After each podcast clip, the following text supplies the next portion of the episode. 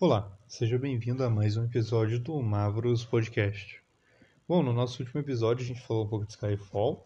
É, eu dei minha opinião sobre o que eu tô achando do sistema e do universo até agora, só baseado no que eu li do, do playtest, né? Sendo bem sincero, porque cá entre nós eu não tô com muito tempo para ficar vendo as streams, mas eventualmente eu vou assistir porque eu tô gostando bastante. Enfim, o importante é que em Flash and Blood a gente vai ter o lançamento de Heavy Hitters no dia 2 de fevereiro. Mas antes desse lançamento a gente tem o pré-release, é claro.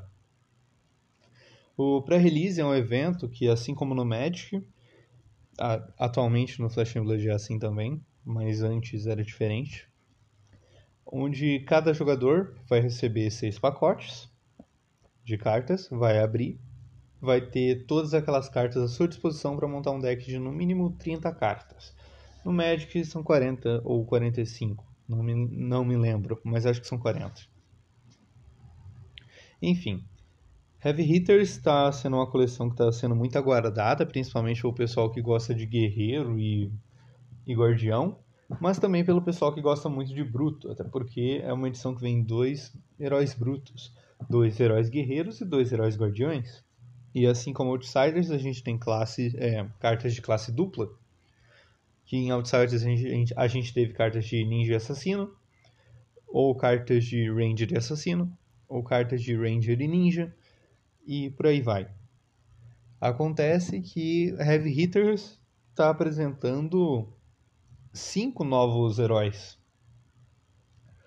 tudo bem que o Caio ele já tinha uma versão anterior, onde ele se importava com rolagem de dados. E bom, é uma nova versão dele, né? Ele só tem só tá com o braço agora, então é uma mecânica diferente. E tudo bem que a Betsy parece uma certa personagem da cultura brasileira aí, que processa todo mundo que cita ela em vídeos. Inclusive, seria muito engraçado se alguém pegasse a carta da Betsy, tirasse uma foto e mandasse para essa pessoa, falando: Olha, te fizeram num card game. Eu não duvido nada que ela acharia que foi uma homenagem e que realmente é ela. Enfim, mas isso não importa agora.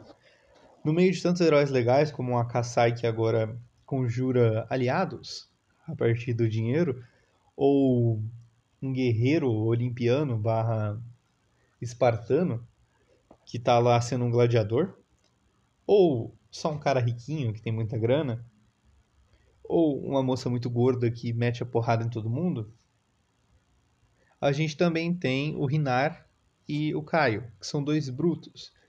Eu não sei a raça deles especificamente. Até onde eu sei, só tem humanos e.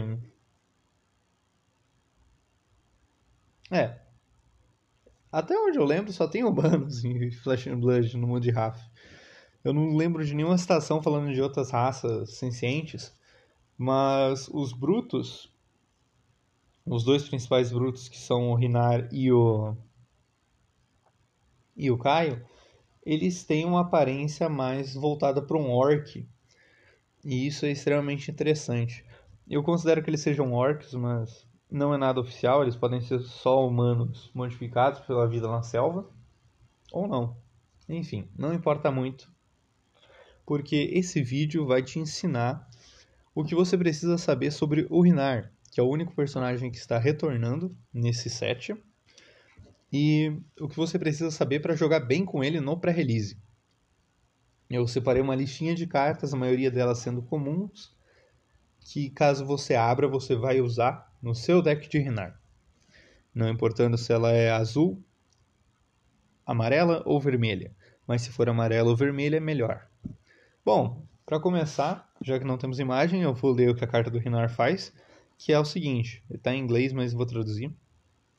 Toda vez que você descarta um card de 6 ou mais de ataque, que seria a lança no Flash and Blood, durante a sua fase de ação, você intimida Intimidar faz o herói alvo banir uma carta virada para baixo, aleatória, da mão dele, e no começo da end phase você devolve aquela carta para a mão dele. Isso faz com que seja mais difícil para ele bloquear. O problema do Rinar é que ele é muito suscetível à fadiga, né? Porque muitas das cartas de bruto vão pedir para você descartar uma carta como custo adicional e a carta é aleatória. Então, o seu objetivo é sempre ter cartas que tenham 6 ou mais de ataque na mão. Você vai pitchar as que não tem, vai bater com uma que seja talvez 5, e daí você descarta uma de 6 para poder intimidar. Além disso, a arma do Rinar vai ser bem importante, acredito eu, porque ela não vem no set em si, a arma padrão dele, mas vem a arma do Caio, que vai ser bem interessante se utilizar. Pois bem, qual a estratégia para você jogar de Rinar? A estratégia vai ser a seguinte: pegou uma carta que tenha 6 ou mais de ataque, coloca no deck, desde que ela seja da classe do Rinar e tudo mais. Se ela não tiver 6 ou mais de ataque, mas você acha que ela seja boa, você também coloca no deck, seja só para gerar pitch ou não. Bom, bora lá. Quais equipamentos são extremamente importantes você conseguir para o Rinar? Caso você abra, você vai colocar esses três equipamentos no seu deck. Que é o Véu Monstruoso, que é um equipamento novo, a especialização do Rinar, um equipamento raro. Provavelmente vai ser um pouquinho mais difícil de conseguir, mas eu não duvido nada que você consiga ele o Ballbreaker, que é uma arma nova também, é uma arma nova de bruto, de uma mão, que eu acho importante você ter, caso seja possível pegar ela em vez de pegar a machadinha. Mas ela também é rara, então é um pouquinho mais difícil de vir. E é claro, Mandible Claw, que é a arma que seria a arma do Caio, né? Mas, bom, é a arma token genérica dos brutos nessa edição. Então, você provavelmente vai conseguir ela muito fácil. Se você não conseguir, você pode falar: Ó, oh, esse dadinho aqui é a Mandible Claw. Mandible Claw. Então você vai pegar e vai usar ela mesmo. Desculpem se vocês estiverem ouvindo barulho de areia no fundo, minha gata está cavando. Por mais bizarro que isso pareça. Enfim. Você vai pegar e, se possível, você vai ter um Ball Breaker, uma Mandible Claw e um Monstrous Véu, veio, um véu monstruoso como equipamentos. Os outros equipamentos não importam muito, você pode pôr qualquer um que seja genérico ou não, depende do que você abrir. Bom, seria importante que você tivesse uma Ball Breaker e uma Mandible Claw, você batesse com a Mandible Claw e depois usasse a Ball Breaker. Mas caso você não consiga Ball Breaker, ataque com duas Mandible Claw. Equipa duas e vai. É, em relação às cartas que eu acho importante que caso você abra você coloque no seu deck, eu não vou falar especificamente o que cada uma faz, vocês podem visitar sites do, ou, o próprio site do Fab para dar uma olhada na coleção, ou o Fabrary, ou até mesmo a Liga Fab, que não patrocina nós, mas seria bem legal se patrocinasse. Que provavelmente você vai encontrar lá as cartas que eu estou falando e vai entender como elas funcionam. Bom, bora começar com a listinha de cartas que eu acho importante caso você abra no pré-release e utilizar no seu deck de Renar. Agile Wind Up, Lead with Speed, Wage Agility, Lunging Press, inclusive Lunging Press é uma das melhores attack reactions que temos genéricas. Então, se você abrir, mesmo que você não vá jogar Renar, você vai usar em qualquer outro deck. Então, importante, tá? É, Pack Hunt, que é uma carta clássica de bruto. Pound Town, carta nova. White Ride também é uma carta que já saiu em outras edições, muito boa.